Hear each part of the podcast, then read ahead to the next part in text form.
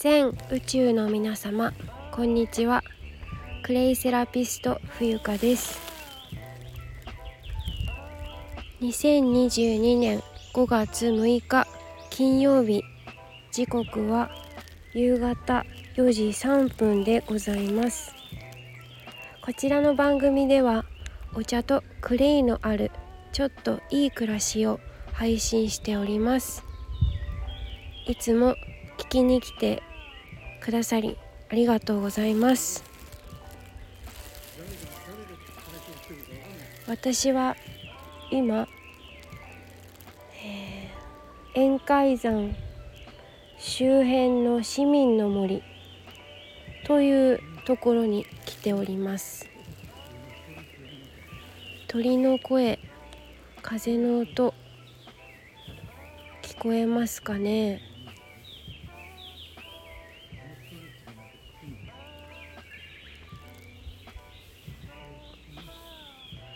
私の地元にねこんな素敵な場所があるとは思いもよらず。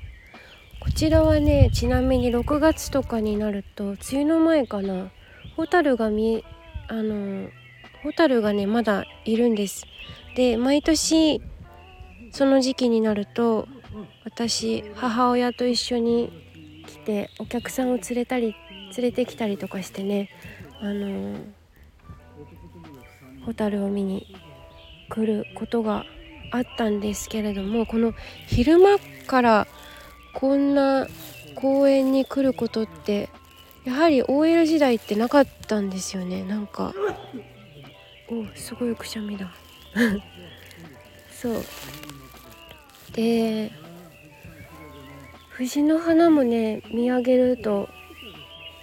ありますね。藤の花が見える。でえっと本題に入る前にお知らせをさせてください。現在年度の寺子屋の第2期生を募集中です。ビジネスコミュニティとなっておりまして、えー、みんなであの志がね同じだったりある程度方向性が同じだよねっていう人たちが、え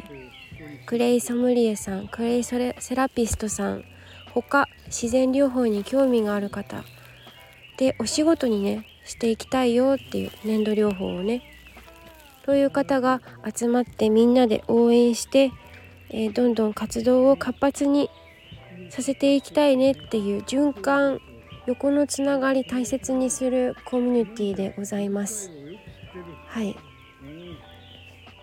もしねご興味ご関心ある方いらっしゃいましたら資料請求は無料でできますので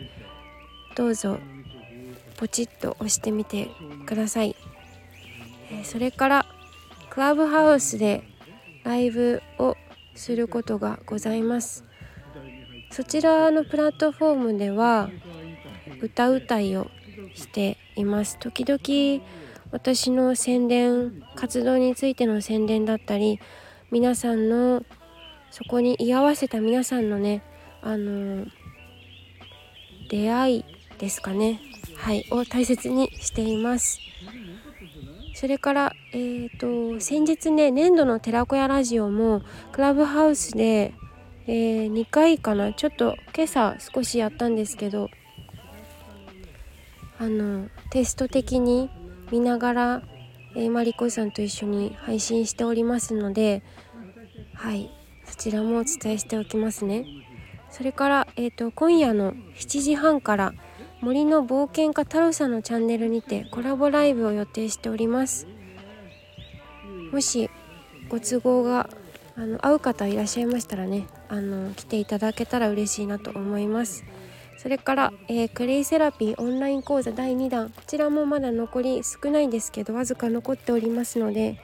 えー、今回こちらはねクラフトをご自身で作りたいクラフトを選んでいただけるので、えーと、3ステップの3ヶ月コースもしくは単発セッションの2つ選んでもらえるので気になる方はノートから見てください。はい。で本題に入っていくんですけど今朝ねあの私のお友達クラブハウスでつながったお友達があの私のお店に遊びに来てくれてすごい嬉しかったしあのなんかこういいエネルギーをもらったなっていう風に感じていてうん。これはすごい余談なんですけどなんかやっぱり変わりたいけど変われない人が多いんだなって思ったんですよね。2人の会話の中でもよく出てきてあのなんか自分自身はもう変わって進化して今すごいこう冬クレイセラピスト冬香が結構多分一人歩きしてるんじゃないかなと思うんですけどなんか本当に今自分のやっている活動がに対してものすごく自分がもうなんかわーってこう動いているんですね。でエネルギーで言うと色で言うとオレンジとか赤のようななんかこう燃えてるっていうかそんなになんかわーって燃えてるなんか勝負戦争とかそういうわーじゃなくってうーんなんかもうちょっと小ざっぱりとしたなんか私のことを求めている人がもっともっと世の中にいる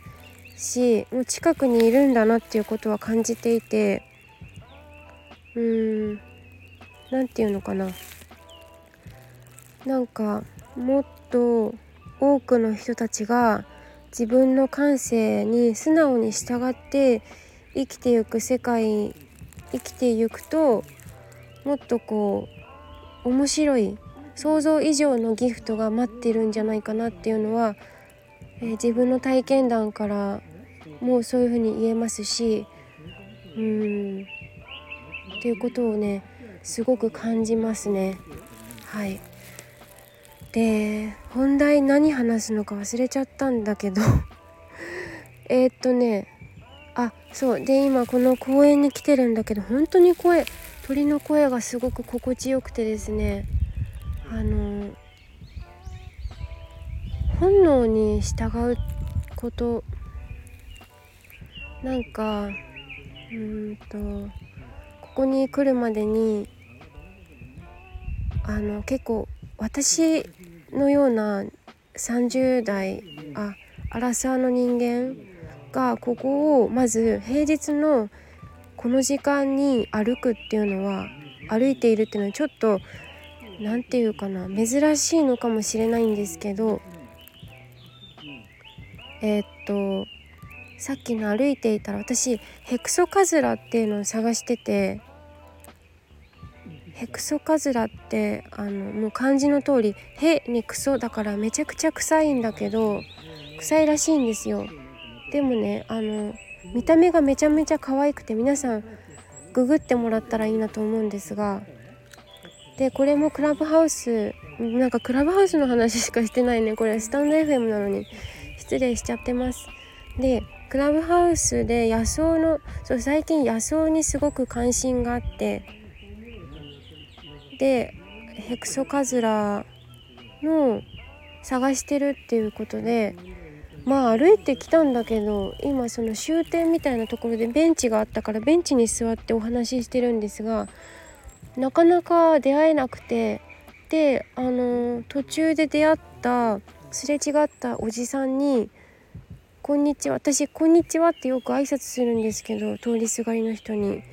こんにちはって言ったら、こんにちはって言われて、あ、この人返してくれたと思って、別に返しても返さなくてもどっちでもいいんですよ。マスクしてようがしてないが構わなくって、私があの発信したいだけなので、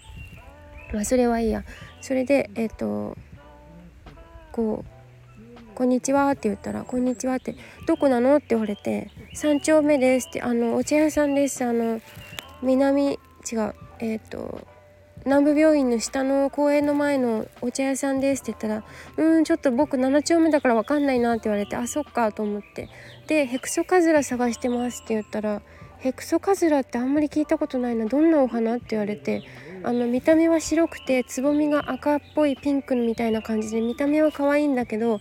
あの名前の通りめちゃめちゃ臭いらしいんですって言ってでなんかそれを私聞いたらすぐ実行したいから探してますって言ったらまたあの帰り途中でおじさんがあの U ターンっていうか U ターンしてこっちに向かってる途中にまた会ったからえ、ー、とすれ違いに「あこんにちは」って言ってちょっとお話ししたらまあいろいろあのなんだっけえーと、登山コースとかも教えてもらったので今度あの歩いてちょっと片道3時間ぐらいかかるらしいんだけど鎌倉に行ってみようかなって思ったりなんかいいコースを見つけてしまった私。そうそれで、えー、っと途中になっちゃったんですけどあの教えてもらってそしたらおじさんがなんかね詩を書く人らしいんですよ。なんかそれは仕事なのか趣味なのかよくわかんない。そこまで聞かなかったけどうんと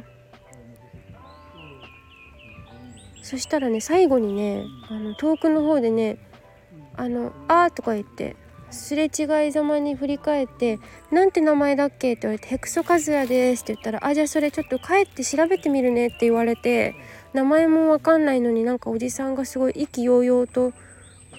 帰っていかれたんですよねなんかその姿を見てとってもなんか心が穏やかになったしなんかすごくないですか？そんなさこんな道端で出会っておじさんそれ本当に調べてくれるか調べてくれないかはわからないけどそういう風になんか調べておくねって言ってくれたことがすごく嬉しくてでなんか今の時期はもうねなんかお花がこれといったお花がないみたいで確かに周りを見てもですね、まあ、新緑緑一色っていう感じなんですよね。でまあ何が言いたいかというとうん。なんかこうやっぱり自分からアクションを起こすって大事なのかなって思いました。そう自分からアクションを起こすことだ。うん。なんか最近はもう別にマクスマスクもさもう好き好んでやってる人がいるんだったらそれはそれでいいし私はマスクはつけないけどね。みたいな。うん。感じで。そう。自分からアクションを起こすことで何かこう挨拶ってそもそもそういう意味なんだよね。挨拶を自分からする。まあなんだろう。会社に入った時もよく言われたけど自分から挨拶をしましょうみたいな。それはあながち間違ってないんじゃないかな、まあ、挨拶に限らず自分から何か行動を起こすことは大事なことなんですけどうん自分から声をかける。待ってるんじゃなくて自分から声をかけましょう。っていうことが今日言いたかったのかな。とりあえずですね今日の今回の収録は私がとにかくこの広場の中でお話をしてみたかったんですね。はい。だから自分から何か行動を起こすとおまた Bless you すごいくしゃみおじさん。うん。いろいろと世界が広がる。挨拶をこちらからするということは自己開示にもつながりますよね。うん。なんか待ってるのはちょっと良くないなって思う。良くないなってまあそれは TPO にわきまえてなんですけど基本的には自分から行きましょう。と思いました。